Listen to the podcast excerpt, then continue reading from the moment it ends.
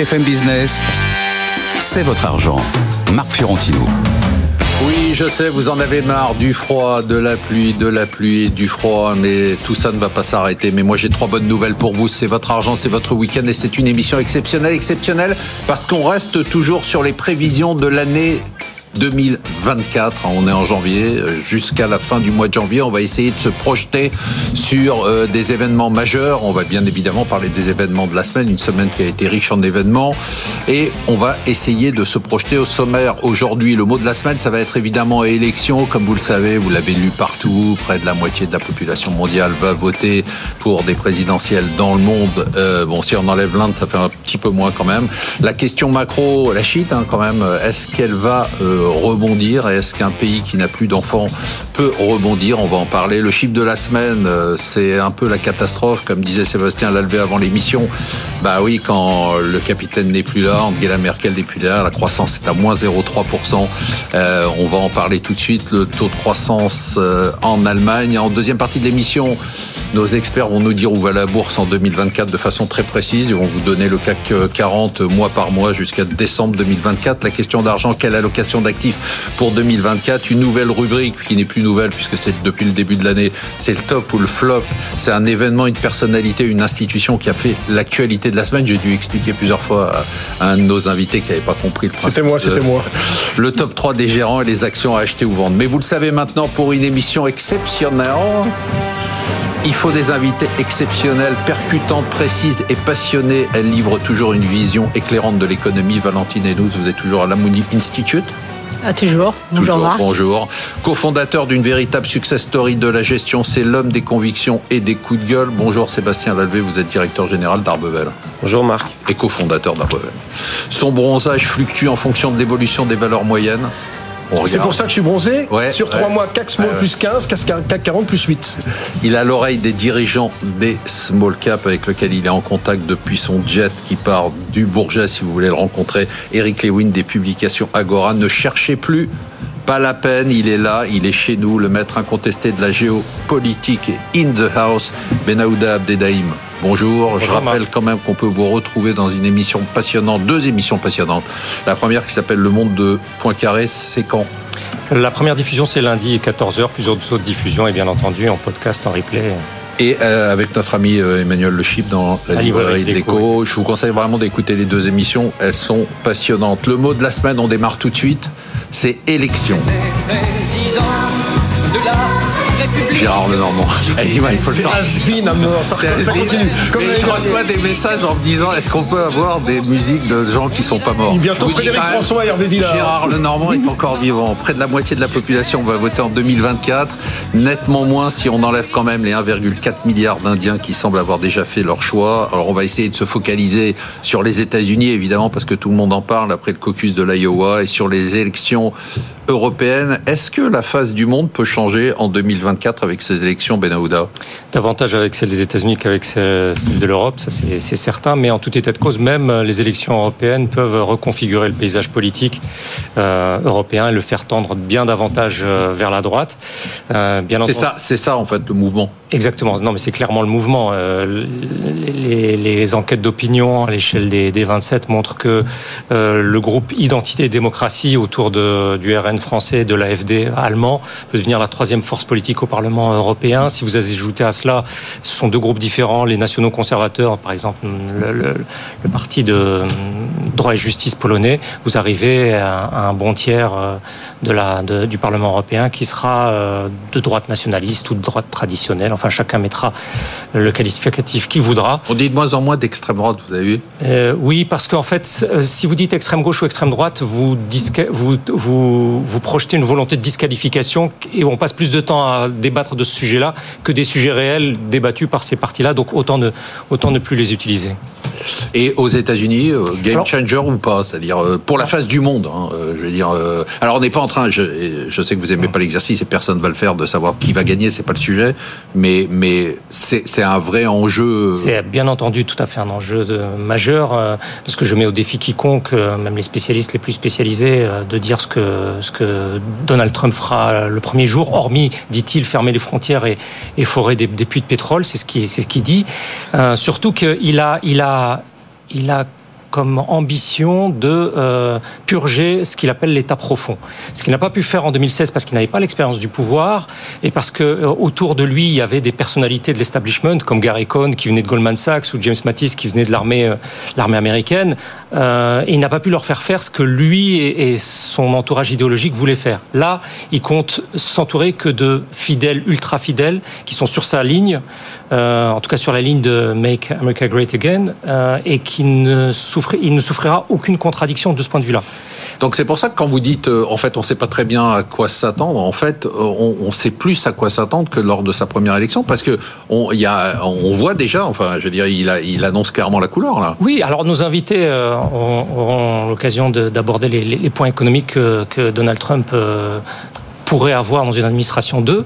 Euh, mais en politique étrangère. Il est tout à fait capable, euh, il y a un article dans The Economist, tout à fait capable de décréter qu'il reconnaît l'indépendance de Taïwan et donc provoquer un blocus de Taïwan, voire une guerre avec la Chine, comme il peut tout à fait décider qu'il y a dans sa diplomatie transactionnelle dont il a fait preuve, notamment par exemple avec la Corée du Nord de Kim Jong-un, qu'il faut signer un grand traité euh, bilatéral avec la Chine et qu'en échange d'achat de, tel ou tel produit américain, la Chine serait retirée de l'ensemble des listes noir du Trésor américain. Donc on est dans l'incapacité réelle de dire ce qu'il va décider du point de vue de la politique étrangère et ce qui déterminera bien entendu une nouvelle, la présidence de, nouvelle présidence de Donald Trump. On va voir avec nos gérants si c'est un facteur de volatilité euh, pour l'année.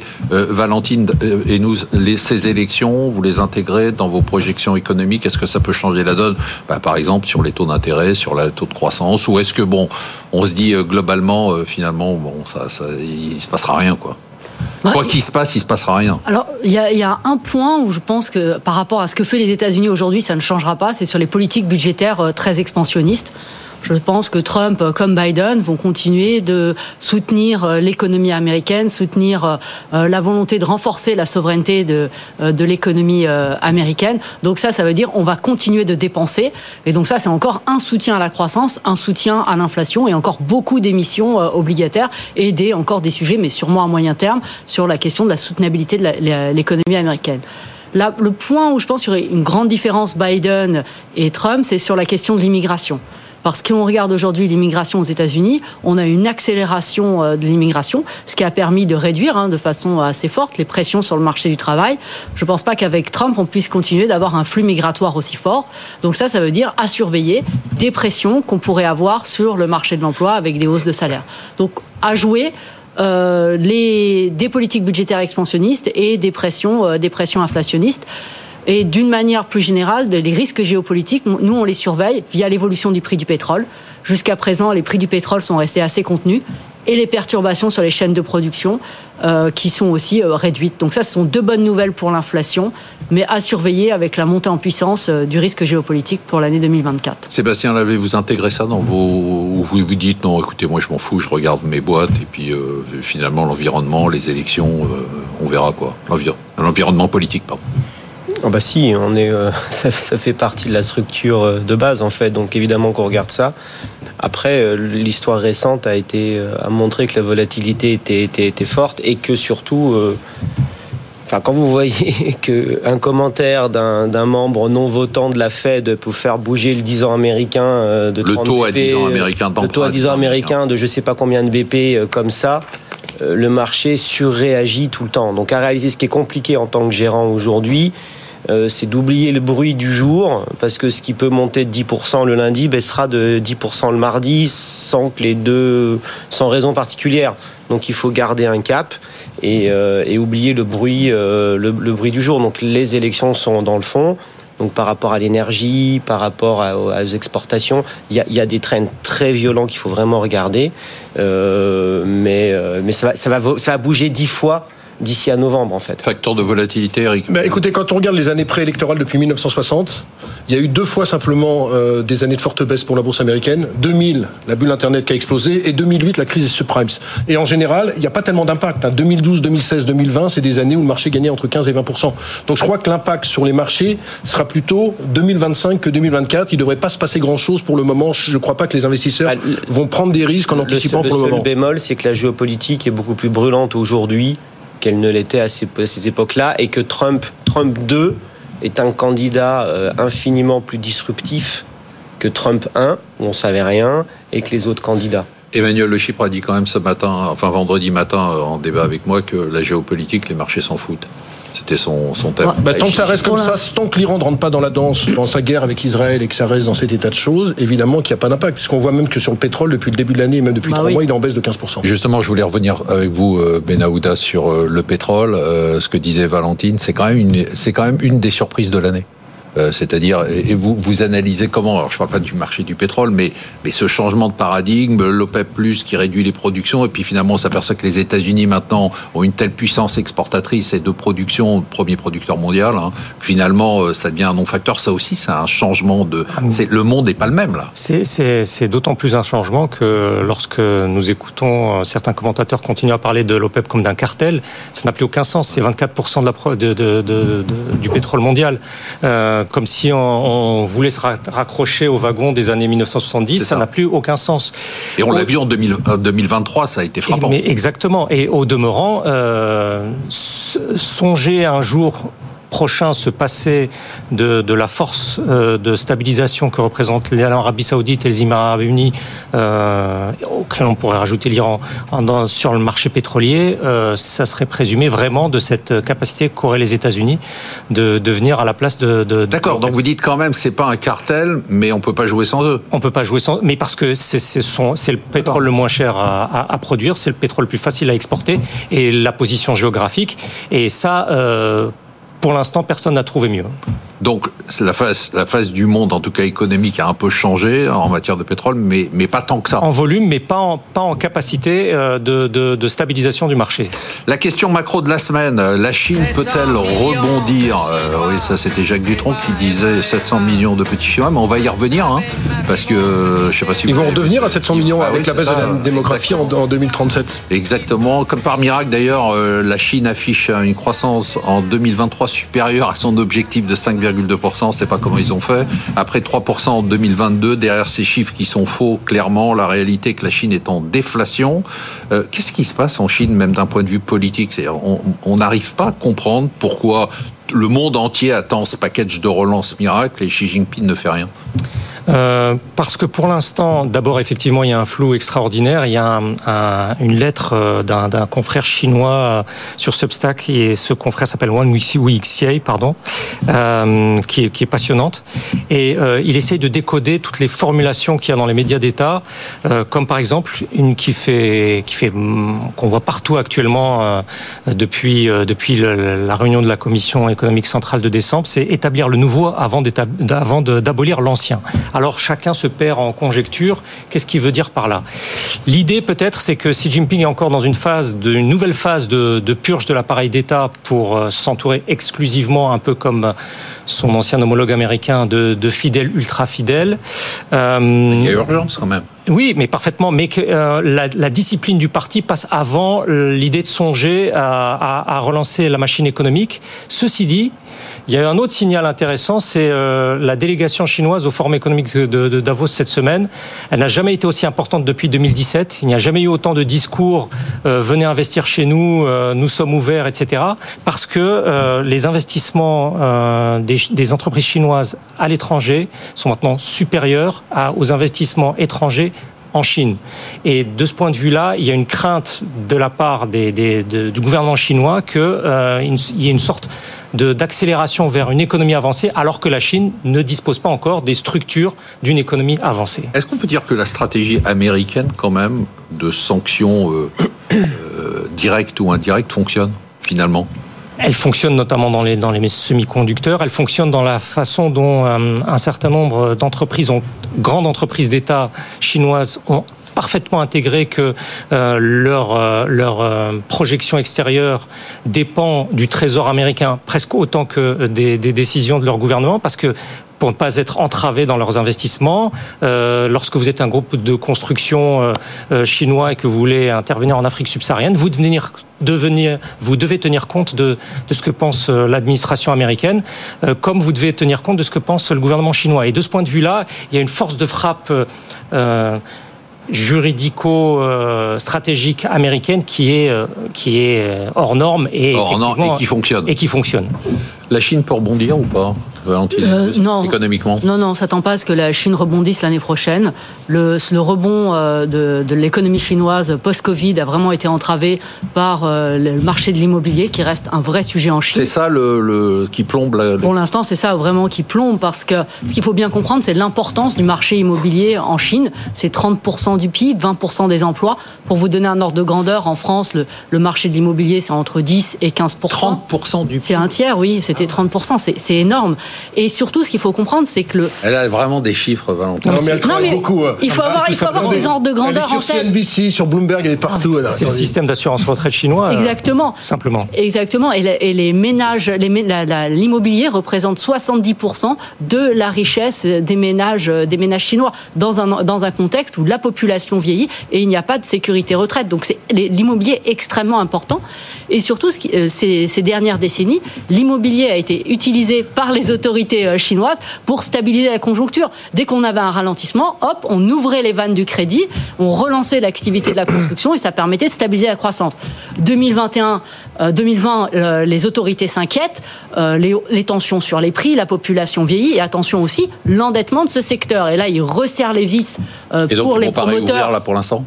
euh, pour afin de réduire leur endettement. Et là, il ne veut pas le réduire parce que l'objectif, c'est il y a deux objectifs qui sont d'un côté, eh bien euh, la, la conjoncture, euh, la, la- la conjoncture économique. Est-ce qu'on relance l'activité économique à court terme ou est-ce qu'on continue euh, d'assainir le secteur de l'immobilier? Et pour l'instant, les autorités chinoises ont fait le choix euh, bah, de continuer de restructurer et c'est quelque chose de très positif, mais à moyen terme. Je passe tout de suite euh, parce que je veux prendre du temps parce que je sens que c'est un. Mais je veux parler de la Chine, je voulais Ah, parler de la. Chine. Non, je trouve la, la grande interrogation sur les marchés financiers, Oui. c'est savoir est-ce qu'après 3 ans de baisse et 30% Oui. de baisse, le marché chinois va Oui. remonter. Le marché de Hong Kong fait moins 45% Oui. en 3 ans et ils sont sur des ratios de valorisation historiquement bas. Donc. PER en Ch- en Chine de 9, PER à Hong Kong de On achète 6. Donc non, ça veut dire que dès qu'il y aura des mesures monétaires, je pense qu'on peut avoir une très bonne année sur Donc le marché boursier en Chine. S'il y a un signal. Attendons d'avoir un signal monétaire. Très rapidement, Sébastien. Ce que, ce que j'ai compris de la Chine actuelle, c'est qu'à chaque strate d'entreprise ou d'administration, il y a comme un commissaire politique. C'est-à-dire que toute décision doit d'abord être analysée sous l'angle politique plutôt qu'économique.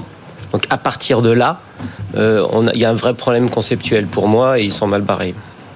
Vous êtes d'accord avec ça, Benahouda Oui, mais c'était vrai il y a déjà 30 ans et ça n'a pas changé de ce point de vue.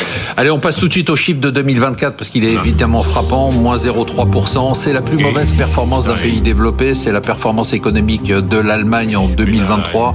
Rien ne va plus depuis qu'Angela Merkel a quitté le pouvoir. Crise économique, mais aussi crise politique. Une crise en Allemagne, c'est aussi une crise pour l'Europe. Je cite quand même le Financial Times de vendredi matin. L'Allemagne regrette Angela Merkel et ses 15 ans de stabilité. Ben Aouda, qu'est-ce qui se passe en Allemagne Alors, je, je sais que c'est la fin du monde pour l'Allemagne euh, ces temps-ci en Europe, mais euh, un petit rappel, c'est, euh, selon les projections du Fonds monétaire international, le troisième produit intérieur brut mondial devant le Japon maintenant. Euh, c'est c'est quand même quelque chose qu'il faut rappeler.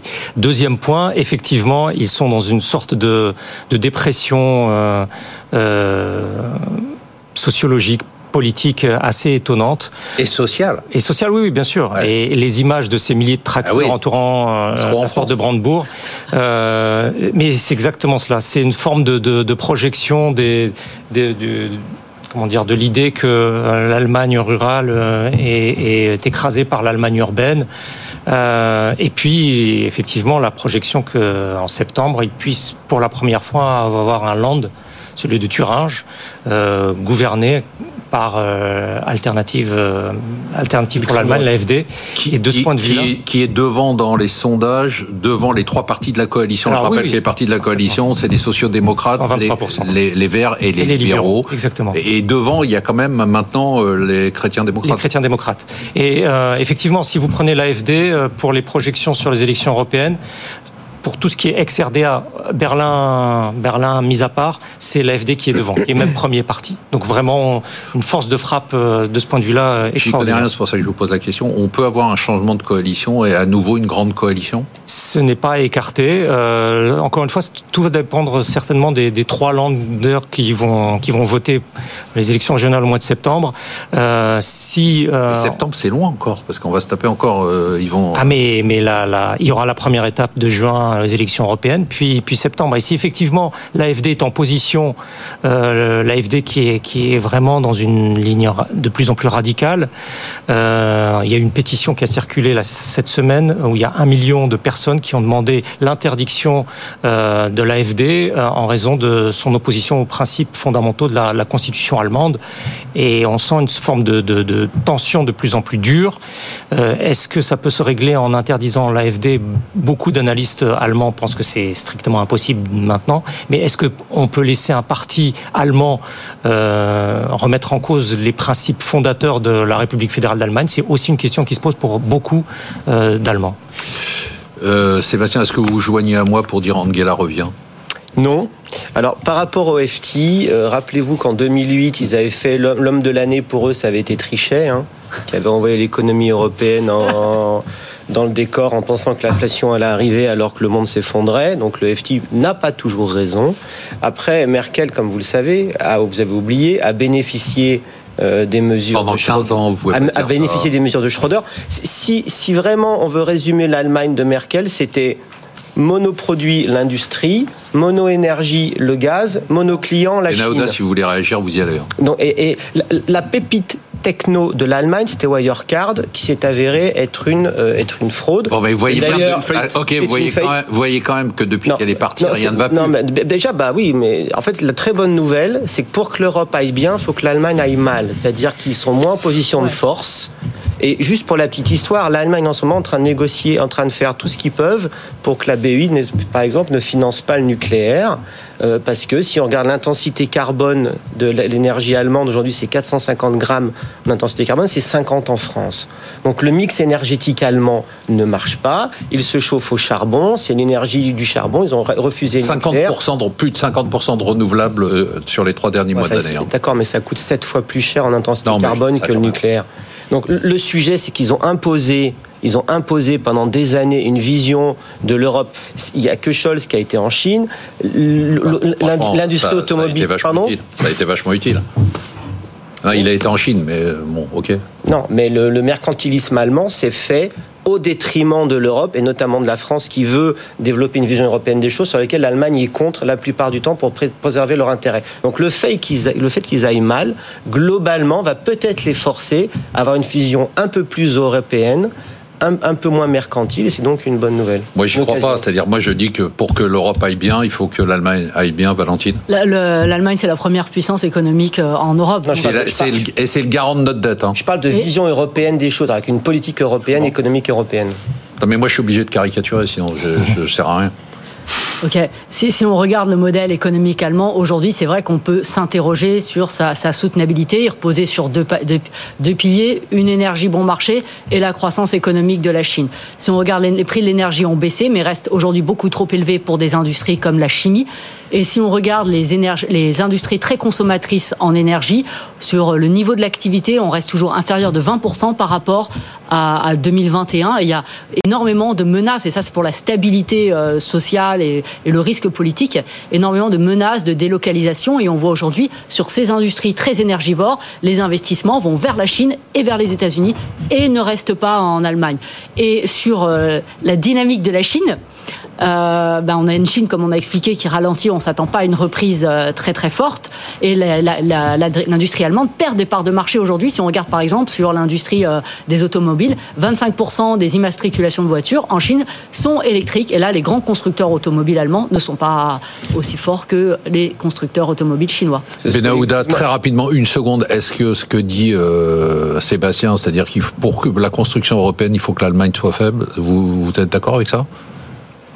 C'est c'est un point de vue euh, qui, Non, mais quel est le vôtre? Que le- le- c'est que c'est que à l'échelle euh, encore une fois à l'échelle internationale euh, la vision de l'Italie de l'Espagne euh, de l'Allemagne ou de la France ça n'existe pas. Où il y a une vision européenne euh, où euh, ça n'intéresse que les Européens en fait. Les, ces distinguos entre entre Allemands et Français Euh, premier point. Euh, et deuxième point c'est que euh, au demeurant euh, quoi qu'on pense de cette personnalité là Angela Merkel euh, lorsque vous êtes vous étiez brésilien euh, vietnamien canadien ou burkinabé, c'était la seule personnalité européenne que vous connaissiez. Et donc de ce point de vue-là, il y a une, il y a, une perte. Jubile, Marc, là. Une perte qui, non, non, mais il y a une perte de, d'incarnation de, l'idéal européen, quoi qu'on en pense, qui est, qui n'a pas été. Benahouda, vous avez fait mon week-end là. On se retrouve en deuxième partie de l'émission sur les indices boursiers en 2024, ah, l'allocation d'actifs, le top ou le flop, qu'on va réexpliquer à Eric Lewin et le top 3 des gérants. Alors. Euh,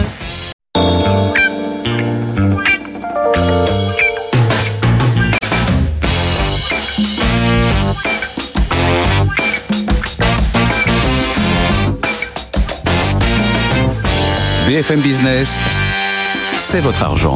Marc Fiorentino.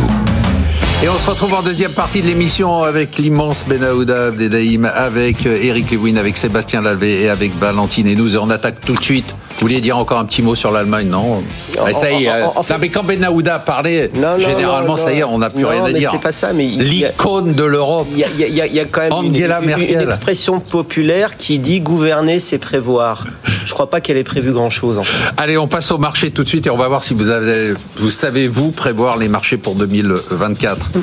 Bon, cette semaine euh, encore un peu naze. Hein. Le CAC en baisse de 2%, le DAX 1%. Les marchés américains sont plutôt stables. Shanghai qui se prend encore un pain à moins 4%. Le Nikkei qu'on n'arrête plus en hausse de 6%. Euh, les taux longs sont un peu remontés.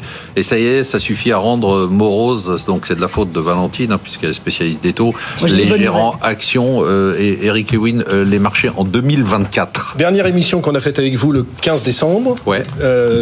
J'avais dit qu'on surestimait la baisse des taux. Et eh ben on est en plein dedans. C'est-à-dire qu'on estimait que les taux allaient fortement baisser en 2024. Ce qui est loin d'être sûr. Et donc mécaniquement, ça pèse sur les marchés actions. L'obligataire, vous avez vu, on a repris 20 points de base sur le 10 ans américain, 20 points de base sur le 10 ans français. Moi, plus que jamais, je pense que cette année peut être un peu neutre sur les marchés actions. C'est-à-dire plus que jamais, la logique de stock picking va l'emporter. Mais je ne crois pas. Et attendez, je vous dis un truc, parce que Emmanuel le dit à chaque fois, mais il a raison. Les gens disent toujours la même chose. C'est-à-dire, cette année va être un peu compliquée pour faire du stock picking. Non, non, non, c'est faux. Et il faut être sélectif. Non, c'est faux. L'année dernière, en début d'année, vous, vous regardez. il y aura de la Non, c'est pas vrai. Moi, je suis très souvent aussi sur les marchés. Mais je dis que là, il faut faire attention parce que je ne vois pas tellement de catalyseurs à la hausse. On a vu les premiers résultats aux États-Unis. Les banques, c'est coup-ci, coup-ça, c'est pas exceptionnel. En termes de baisse des taux, on l'a dit, on sait très bien qu'il y aura des baisses des taux, mais peut-être moins que prévu. Donc, non, non, je suis pas ultra optimiste sur les marchés. Je pense qu'on bah, peut du avoir... coup, vous, arrivez quand même à être optimiste sur votre segment de marché. Bah oui, parce que le, il est tellement en retard. Enfin, on va pas encore reparler des. C'est c'est pas grave. Les gens ne connaissent pas ça. Nous, on vit avec ça. En l'espace de 5 ans, il y a 45 points d'écart entre le CAC Small et le CAC 40 au, profit du, CAC 40. On a des ratios de valorisation qui sont 20% moins 17 points d'écart euh, ou 15 points d'écart sur l'année 2023. Sur l'année 2023, en termes de ratio de valorisation, c'est les, les small sont 20 à 25% moins chers que les boîtes du CAC 40, alors que traditionnellement elles étaient 20% plus chères par rapport au private equity. C'est la même chose. La seule bonne nouvelle, j'en parlais avant l'émission avec Sébastien, c'est qu'en décembre, on a une collecte de 100 millions d'euros dans les fonds small et mid. On avait 13 milliards dans les fonds small et mid fin octobre et fin décembre, on a fini l'année avec 15 milliards.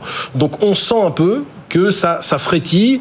Et moi, je pense que plus que jamais, ça va être l'année des small caps avec beaucoup, beaucoup d'opérations financières. On en parlera. Euh, C'est ce que vous nous avez dit. Vous avez eu raison parce que vous nous avez donné beaucoup de noms d'opérations Ça va vraiment continuer. Sébastien Lalvé, ça, ça frétille pour 2024 ça frétille, enfin, ça frétille en novembre-décembre, ça a défrétillé euh, en janvier. Euh, bah, pour l'instant, toujours à cause des taux, en fait. C'est-à-dire que, le, comme le disait Eric, la hausse des taux de 20-30 BP a provoqué un mouvement inverse parce que la plupart des flux, je le dis à BP, chaque fois... BP, ça veut dire des points de base. Donc des points de base, quand le, le, taux remonte, par exemple, de 3,60 Et, je pense qu'on comprend rien au marché financier si on ne comprend pas qu'aujourd'hui, c'est les ordinateurs qui dirigent les flux et qu'il y a beaucoup de, de, mouvements qui sont, euh, qui sont automatiques. Alors, le, par rapport au stock picking, en fait, en réalité, ça fait des années que ça ne marche pas parce qu'aujourd'hui on fait de la performance en étant capable. Donc ce que dit Eric est absurde. Non, mais je parle des small, moi. C'est non, non, en fait, en fait, en fait c'est deux choses. En fait, ce qui se passe, c'est qu'en ce moment, enfin, ces dernières années, on avait raison. Tacler, il est là, le, mais non, c'est hallucinant. Même, je pensais que 2024 ça se calmerait, mais pas du tout. Non, mais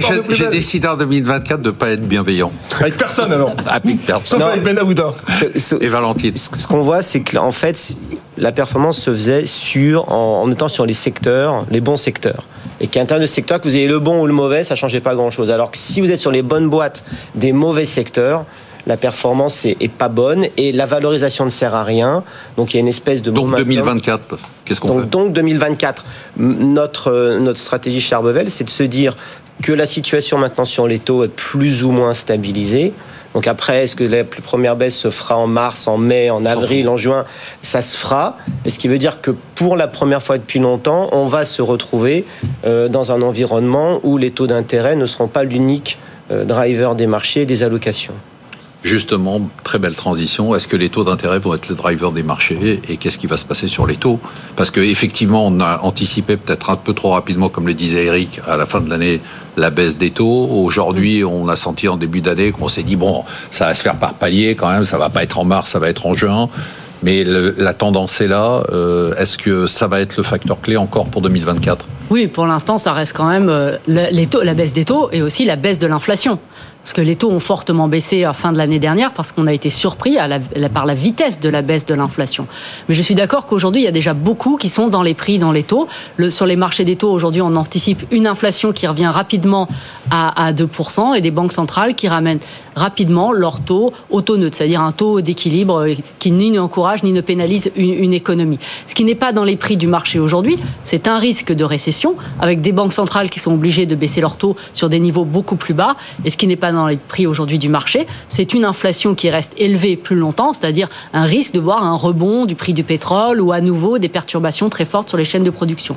Aujourd'hui, sur le marché des taux, on price, on, valorise une image assez sympathique d'une inflation qui revient à 2%, mais qui ne descend pas en dessous non plus. Voilà. D'accord. Et ça, ça c'est votre euh, anticipation aussi C'est assez, assez, proche de ce que nous on anticipe. Après, on surveille de très près euh, les risques de récession et ou d'une inflation euh, qui baisse. Donc, ce qu'on est en train de dire, c'est qu'a priori, la, la, la désinflation, elle est en marche elle est en marche. Et que derrière, il y aura une baisse des taux d'intérêt, mais qu'il peut y avoir des surprises si l'économie ralentit plus rapidement. C'est ça Exactement. À surveiller une économie qui ralentit plus, rapidement ou une inflation qui reste élevée plus fort euh, euh, plus longtemps. Ça, c'est vraiment à surveiller. Benaouda, on suit donc, euh, vous voyez, sur les marchés, on, on, est les yeux rivés sur les banques centrales. au niveau de la Banque Centrale Européenne, ça fonctionne bien. On a l'impression que vous avez le sentiment que, que c'est une institution, je ne parle pas d'un point de vue économique, mais en termes de gouvernance, en termes de décision, en termes de, de, prévision, de réflexion. Alors, je, l'oblige à se mouiller. je déteste. Euh, il y a, y a, y a La question horrible. Non, non, mais effectivement, il y, y avait, il y a l'incarnation de, de dont on parlait tout à l'heure de l'ancienne chancelière euh, allemande, il y a, du point de vue euh, de l'actuelle incarnation, un, décalage, un décalage par rapport à, à, ce qui était antérieur. Et pour preuve, on a l'impression d'une volonté de se raccrocher tout le temps euh, aux anciennes solutions. Je ne sais pas si vous avez vu, certains et même beaucoup proposent Mario Draghi pour être le prochain président du Conseil européen. Donc il y a l'idée qu'avant c'était mieux avec Mario Draghi, quel que soit le poste. Et de ce point de vue-là, c'est révélateur peut-être d'une difficulté qu'a le directoire de la Banque Centrale Européenne euh, d'envoyer un message commun, enfin je parle sous votre contrôle bien entendu. Non, parlez, parlez sous le contrôle de personne. Non, non, mais qui, qui suivent les... Non, non, non, ils, suivent rien. Quel, quel mépris de classe euh, pas de ma part, hein, pas de ma part. Non, non, c'est pas. Non, non, c'est euh, donc de ce point de vue-là, il y a, il y a peut-être euh, certaines interrogations. Euh, mais un peu petite parenthèse pour revenir à l'Allemagne, euh, ils observent ça le, en Allemagne de, de, de manière intéressée parce qu'ils se disent que l'inflation est en train, il y a une décélération de l'inflation, les salaires poussent et que la consommation allemande pourrait rebondir assez fortement grâce à ce, ce double effet. Et de ce point de vue-là, ils sont assez contents de de, la Banque Centrale Européenne, je parle des, salariés et donc de leur pouvoir d'achat.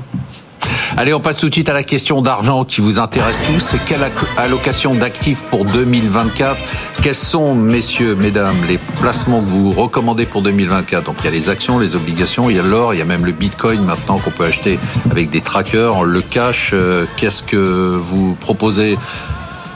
Nos amis d'Arbevel proposent quoi? On est, on est structurellement aujourd'hui positif sur les, on parlait des small caps sur les actions parce que les valorisations sont très basses. On a, on a lancé un fonds daté obligataire qui, qui a des à yield. Vous expliquez ce que c'est parce que c'est un, fonds obligataire donc sur du haut rendement à, 5 ans avec une promesse de rendement autour de 5 5,5% euh, sur des sociétés de qualité euh, une soixantaine de lignes. C'est là qu'est allé l'argent, je ne parle pas de chez vous, hein, je parle en général sur les C'est là qu'est allé beaucoup l'argent en, 2000, en 2023, parce que le... Là, sur les livrets court terme... la rentabilité risque était juste, était juste très très bonne en fait, parce que le risque de perdre, parce qu'on perd tout son argent uniquement si la société ne rembourse pas. Et quand on est sur des sociétés euh, de qualité européenne, la probabilité qu'elle Surtout que vous avez quoi, combien de lignes par exemple Soixantaine de lignes. donc, la probabilité qu'elle ne rembourse pas est, assez, est, assez, faible. Donc, donc si on veut pas prendre trop de risques, euh, c'est un bon choix. Si on peut perdre l'argent et prendre plus de risques, effectivement, des actions euh, small et mid cap européennes sont un excellent choix. Eric Lewin. small, small limit, je ne vais pas en parler chaque semaine. Non, non, mais c'est pas grave. Je vais continuer. Moi, je pense que la Chine, il y a peut-être un coup à jouer parce que c'est vrai qu'on a des ratios de valorisation extrêmement faibles. Et je redeviens positif sur l'or. Je pense que l'or peut connaître une bonne année. Pourquoi? Baisse des taux. Il paraît qu'en Chine, il y a beaucoup de Chinois qui sortent de l'immobilier quand ils peuvent et qui viennent sur l'or parce que ça leur paraît euh, plus intéressant. Même Ben Aouda opine de la tête, donc il est, d'accord avec moi. il est d'accord avec moi. Et les banques centrales aussi. Les banques centrales qui achètent beaucoup d'or et les risques géopolitiques. Donc je me demande si on va pas avoir une année avec un record qu'on battrait sur l'or. Je vous rappelle qu'on avait fait en décembre un dimanche matin euh, à l'aveuglette plus de 2100 dollars sur l'or, mais je pense que ça peut être une très bonne année. Alors comment jouer l'or? Certainement pas avec les mines d'or parce qu'elles ne font strictement rien parce que les coûts production augmentent année après année. Mais je pense que des ETF sur l'or, c'est pas c'est pas une bêtise d'avoir 5% euh, de son portefeuille là-dessus. Euh, Sébastien, euh, le Bitcoin, je sais que vous intéressez beaucoup à blockchain. le Bitcoin, là, ils sont d'agrément. Enfin, il y a eu des ETF. Des, ETF approuvés Est-ce que, est que vous, des gens qui viennent chez vous, vous leur conseillez de, s'ils veulent, de mettre un peu d'argent en Bitcoin ou pas? Non, non, parce qu'on le propose pas. Après, euh, nous, on a lancé un fonds sur la blockchain parce qu'on pense que la technologie blockchain est fondamentalement intéressante, mais la technologie et l'infrastructure, ce qui est différent du Bitcoin, qui est une, qui va se passer une monnaie, parce que c'est quelque chose. Nous, on s'intéresse beaucoup à. Mais est-ce qu'on passe pas pour des problèmes générationnels? Je me mets dedans, évidemment, à côté d'un trend majeur. Je me pose la question parfois. Euh, parce que moi, je posais la question, je me rappelle l'émission euh, il y a 13 ans ou 14 ans. Mais vous n'aviez jamais cru au Bitcoin. Est-ce qu'il faut acheter du Bitcoin? Il valait 130 dollars, je crois. Mais, on en a acheté, ça valait 700 dollars était très très bon sur le Bitcoin. Il, il, a, 40 000 dollars. La réalité, le vrai sujet, c'est la finance décentralisée qu'est-ce que permet de faire la blockchain C'est ça le vrai sujet. J'ai compris. Donc le Bitcoin aujourd'hui, si vous dites, bon, à la limite, si, quelqu'un a envie d'y aller, qu'il y aille. Alors, les, les, spécialistes sont super enthousiastes en 2024 parce qu'il y a le halving, c'est-à-dire que et à chaque fois qu'il y a eu le halving, le Bitcoin a monté. C'est quoi le halving? C'est bah, en fait les mineurs. Donc en fait, en fait les gens qui, qui les, ce qu'on appelle les mineurs. En fait, c'est les gens qui fournissent l'infrastructure de calcul permettant de valider les transactions. Et ils sont rémunérés pour cette, euh, pour cette validation, pour, cette énergie utilisée, eux-mêmes en Bitcoin. Et, et donc, qui, qui s'arrêtera. Il y a 21 millions de Bitcoin prévus euh, par protocole. On en a déjà euh, créé plus de 20 millions, je crois, ou dans ces eaux-là. Et en fait, à partir du halving, eh ben, vous serez rémunéré, mais moins à chaque fois que vous ferez une transaction.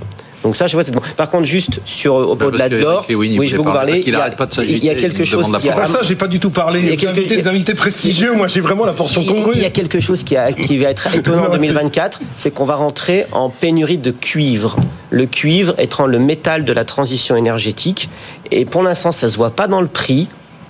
Mais en 2024. vous nous dites, on mise tout sur le cuivre, c'est ça Moi, je l'ai déjà fait perso en 2023, ça n'a pas marché. Quoi? Comment vous faites? On fait, ça des turbo calls. je dirais très rapidement. Non, ce que je veux dire, c'est que pour s'intéresser au Bitcoin, on peut aussi acheter des sociétés américaines qui sont là-dedans. Il y a une boîte qui s'appelle MicroStrategy qui a mis 80% de sa trésorerie en Bitcoin.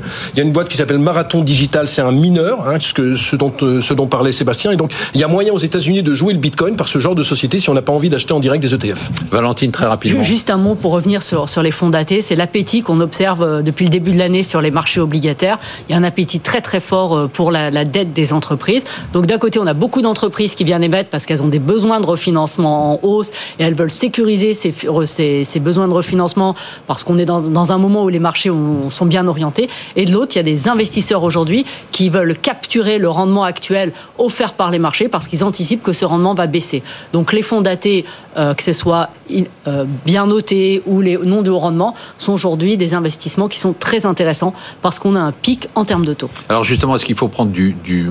Parce que les fonds datés, il y a plusieurs échéances. Quand on voit les, courbes de taux qui sont en train de s'inverser, est-ce qu'il il va falloir aller sur des fonds datés plutôt court terme? Bah Plutôt maintenant long terme. Hein, euh, c'est les, plutôt long terme. Hein. Maintenant, on a un moment où l'année prochaine, il y a peu de chances qu'on retrouve les rendements qu'on a aujourd'hui. Si vous pouvez bloquer, bloquer euh, du 5% pour les 5 prochaines années, C'est vraiment passionnant quand elle parle Valentine, non, Eric Bah ouais, Allez, je, on je suis bluffé, j'ai toujours été bluffé. Allez, on passe tout de suite au top et au flop de la semaine. Je vais le réexpliquer pour Non, Eric. non, non, je vais- je vais Donc, il- il, là-dessus. il s'agit d'un événement, d'une personnalité, d'une institution qui ont fait un top ou un flop cette semaine. Benaouda, pour vous, le top ou le flop de la semaine C'est un flop boursier à la bourse de Hong Kong, Baidu. Euh, Baidu qui a perdu euh, lundi en séance 4,2 milliards de- d'euros de, valorisation boursière. Pourquoi? Parce qu'il y a eu un article dans le South China Morning Post se référant lui-même à un article académique euh, d'une université d'ingénierie qui établit clairement un lien entre ce moteur de recherche et son, son robot conversationnel Ernie, le chat GPT chinois, avec l'appareil militaire chinois. Donc, dès que ceux qui ont lu cet article-là ou ont lu juste le titre sont dit je m'en débarrasse, ça a fait chuter Baidu de 11,5%. Euh, parce que la crainte, encore une fois, pour revenir à notre propos de tout à l'heure, c'est que Baidu passe sous liste noire du Trésor américain. Mais après, après cela, mais là c'est passé tout à fait inaperçu, une chercheuse dont j'ai lu, ça, c'est une quinzaine de pages, mais c'est passionnant comment la démonter point par C'était point. en tchèque, non? Non, non, non, non, c'était en, en chinois traduit en anglais. Mais c'est démonté point par point euh, l'argumentaire de, de- du South China Morning Post, euh, laissant entendre qu'il y a eu manipulation pour faire croire que Baidu était lié à l'armée populaire euh, chinoise pour Donc c'était un short-seller, c'était un, Et- un spéculateur comme et Eric qui a fait certains ça. se disent Gotham. South China Morning Post appartenant à Alibaba, Alibaba concurrent de Baidu. Enfin, l'histoire est, est Oh, passionnante. c'est génial ça. C'est vraiment une histoire passionnante qui est passée un peu inaperçue. Eric Alors, je, je peux revenir sur notre problème d'hier matin. À 7h58 du matin, j'envoie un mail à Marc Fiorentino. C'était jeudi. Le flop, c'est Atos. Et il me dit, c'est complètement nul, on parle pas de société. Comme par hasard, il parle de Baidu. Baidu, c'était passionnant. Et, mais Atos, non mais Atos, c'est un cas d'école. Ah, je savais pas que C'est un cas d'école que vous auriez pu faire, mon cher Marc, à HEC à l'époque où c'était facile d'y rentrer. Il est beau le tacle. Ouais, très bon. Euh, Atos, non, c'est pour dire que la décrépitude continue pour cette société euh, qui euh, non seulement a changé cinq fois de PDG en l'espace de ans, mais qui en plus maintenant n'est même plus capable de. Ça va se finir comment en fait moi, je pense que ça va se finir par une énorme recapitalisation, euh, avec peut-être présence de l'État, parce qu'il y a quand même des activités stratégiques. Mais ils sont maintenant incapables de vendre l'activité infogérance qu'ils auraient dû vendre à Daniel Kretinsky. Il y a encore un free cash flow négatif d'un milliard sur l'exercice 2023. Et pourquoi je voulais parler du flop C'est parce que c'est quand même une action. Il parlait de Baidu qui a perdu 4,5%. C'est quand même C'était passionnant. c'était passionnant. 11,5%, 4 11,5%, milliards et demi. Vous avez pas C'est quand même une action euh, Atos qui se retrouve à 400 millions de capi et qui a perdu sur l'ensemble de la semaine 25% et depuis le début de l'année 50%. Donc oui, Marc Et Fiorentino. depuis bon- le haut, 87%. ah ben non, bah, ça, non bah, ça valait, ça valait 7 milliards à l'époque où c'était dans le CAC C'est 40, ça. ça. vaut plus de 400 millions. Donc ça a été divisé incroyable. par 20. Donc mon flop, vous Non, voyez, non, n'était pas si stupide. Franchement, c'est intéressant. Sébastien Moi, mon top, j'ai j'ai lu euh, dans les échos une interview de Bill Gates, plaidoyer pour la science, euh, et la science et l'investissement et la recherche qui nous sauvera, d'après lui, notamment pour le climat et euh, pour plusieurs maladies, donc il lutte euh, dans le cadre de sa fondation depuis des années. Euh, je trouve que c'est remarquable. Parce que déjà, un, effectivement, je pense que c'est la science qui nous sauvera au niveau du climat et que le, la R&D et les investissements sur le sujet aujourd'hui sont extraordinairement élevés et, et assez enthousiasmants en fait. Donc dans un monde où tout le monde est un peu déprimé et climato. Moi, je suis pas déprimé. hein. Et en plus, il est détesté des complotistes, ce qui me le rend personnellement Très sympathique. Valentine Bon, alors, je sais pas si, si mon top ou flop rentre dans Allez-y, le on va- on va voir. Allez, je me lance. Mon top, c'est les ventes au détail aux États-Unis. Ouais, ça va. Ça va? Bon, qui ont... Ça aurait été moi qui aurais lancé ça, il aurait dit c'est une nulle. Moi, je trouve ça génial. Non, qui ont vraiment Il y a. Il y a du favoritisme ici. Hein. Qui- ont vraiment surpris à la ça hausse. vraiment, voilà, elle a tout compris, quoi. Le consommateur américain re- reste résilient, soutenu par un marché de l'emploi qui reste qui reste solide. Et on a un taux d'épargne qui est très faible aux États-Unis. Ça, c'est un soutien 2,7%. ouais, extrêmement faible. Mais il faut aussi garder à l'esprit que les Américains l'année dernière ont, bénéficié d'une hausse assez forte hein, de la valorisation de leurs actifs via le marché immobilier qui a bien tenu malgré les hausses de taux et un marché de l'action qui fait plus 20%. Oh là là, mais Donc à surveiller pour l'année 2024, c'est l'impact des hausses de taux. Euh, Sur, sur le secteur corpo, mais on a quand même à court terme euh, Benaouda et Valentine, résilience. vraiment, vous avez été brillants. Allez, on passe tout de Nous, suite. on n'a pas eu tellement la parole, donc bon, c'est un peu compliqué aussi avec Seb. Allez, on passe tout de suite au choix des gérants. Jingle. Les yeux dans les yeux. Ah là là, bon, vous- ceux qui veulent, euh, qui veulent aller prendre quelque chose dans le frigo en attendant, parce que la liste du portefeuille de Sébastien Lalvé est tellement longue que vous avez le temps d'aller faire quelque chose. Allez, je vais très rapidement. Euh, Soitec, vous me dites si on garde ou on vend On vend, On vend Soitec, Ouais. Selectis, on garde, Calray, On garde. Excel Technologies, On garde, bien sûr. Equasens, On vend. Reward Media, On garde. Technip Energy, On garde. Median Technologies, On garde. SMCP, On garde. Believe, On garde. Lumibird, On vend. Ubisoft, On garde. Valourec, On garde. Quadian, On garde. Séché Environnement, On garde. Nexens, On garde. Soprasteria, On garde. Trigano, On garde. la Française de l'énergie, On garde. Befesa, MTU Aero Engine. MTU, MTU, on vend. Ok. Euh, ID bah, ça a monté de 8% pourtant depuis le début de l'année, d'accord. On garde. ID, on, on- on cherche plus que ça. hein. ID Logistics On garde, bien sûr. et Alphen, On garde. qu'est-ce qu'on achète? Non, non, mais comme, comme j'en ai beaucoup. euh, Vous n'avez rien foutu en fait cette c'est semaine. c'est pas, pas que j'ai rien foutu, non, mais je, je peux mettre un. Un, un, un une société comme Alphen, par exemple, qui est citée en dernier, est une société qui organise des bandes de recharge pour les véhicules électriques. Le problème, c'est que les politiques vous expliquent tous qu'on doit tous passer euh, à l'électrique et il n'y a pas d'infrastructure qui est mise en place euh, pour les recharger, ces dites voitures. Donc, euh, et c'est une société qui fait quand même 500 millions euh, de chiffre C'est une d'affaires société déjà, de quelle nationalité hollandaise D'accord. et qui fait déjà 500 millions de, de chiffre d'affaires. Donc ils ont prouvé que le concept marchait.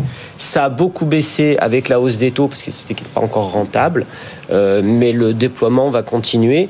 Donc tout ce qui est infrastructure dans l'électrique, plus tout ce qui touche au renouvelable en général, qui a beaucoup baissé avec la hausse des taux, et ben je pense que ça va être une année de fort rebond pour ces gens-là puisque les besoins sont là. Ces sociétés ont prouvé qu'elles étaient capables d'exécuter. Donc pense que- Alphen, vous, vous, signez, vous persistez et vous signez. Exactement, je signe. Eric Lewin, je peux avoir le jingle parce que c'est important là. Les yeux dans les yeux, Eric Lewin, je vais vous lire votre portefeuille, vous allez me dire ce que je dois faire. Atos, Ça me coûte toute ma perf, on sort de ce truc-là, c'est une cata. Reward Media, On garde, Genoé, On garde. Twax, on garde, Dassault Systèmes, On garde. Freelance.com, on garde. Ipsos, On garde. S2I, bah, ça y est. S2I, on apporte à l'OPA. on apporte à l'opéra, Bah d'accord. oui, c'est un. c'est un- Montclair, On garde, Capgemini, on garde. Rolex, non je plaisante, On Assystem, le fait chaque fois, c'est pas côté Rolex. non d'habitude je fais Berluti, Oui. C'est Assystem, LVMH. On garde, Va- Valourec, on garde, OB, on garde. Qu'est-ce qu'on achète Aubert, on vend, on gagne 30%, je pense, dessus. euh, oui mais pas depuis le début de l'année, oui. Non, on mais d'accord, mais par rapport au moment où on a Non acheté. mais on, on le vend, On vend, mais oui. pourquoi? C'est une bonne mode Non, parce que je trouve que le- dans le secteur informatique, même si c'est un secteur que j'aime beaucoup, on sent que le ralentissement économique commence à peser. D'après les bruits que j'ai un peu à droite à gauche, c'est un peu plus compliqué. Donc, euh, comme on gagne bien sur ce genre de dossier, on peut sortir. J'achète achète? Katana dans Ah les ouais. catamarans. Un très beau dossier value qui est absolument pas cher, qui a baissé de 20% en un an, alors que pourtant il y a entre 12 et 14% de renta. Il y a une hausse de 15% du chiffre d'affaires. Ils ont plus de 35 millions d'euros de trésorerie nette. Et franchement, euh, de plus en plus de seniors, vous savez que les seniors s'orientent plus soit par exemple vers les, les mobile homes de type Trigano. Pourquoi vous, vous- vous me regardez en vous marrant Parce que je suis senior. Non, parce que les mobile homes. Vous me stigmatisez Non, en tant que Est-ce senior. que vous avez jamais entendu parler Est-ce que vous avez déjà été dans un mobile home? Bah évidemment. D'accord. Donc, donc euh, Katana, donc fais, les catamarans. je, fais, je fais que ça. Il y a de plus en plus de, de seniors qui achètent des catamarans. Il y, a, il y a un vrai marché. Ils se positionnent de plus en plus aux États-Unis. Et en termes de ratio, c'est pas très cher puisque ça vaut en 5 fois en termes de PE. Et valeur d'entreprise rapportée au ROC, ça vaut 3. Et ce qui est intéressant, c'est que c'est une capitale de 160 millions d'euros où il y a 70% de flottants.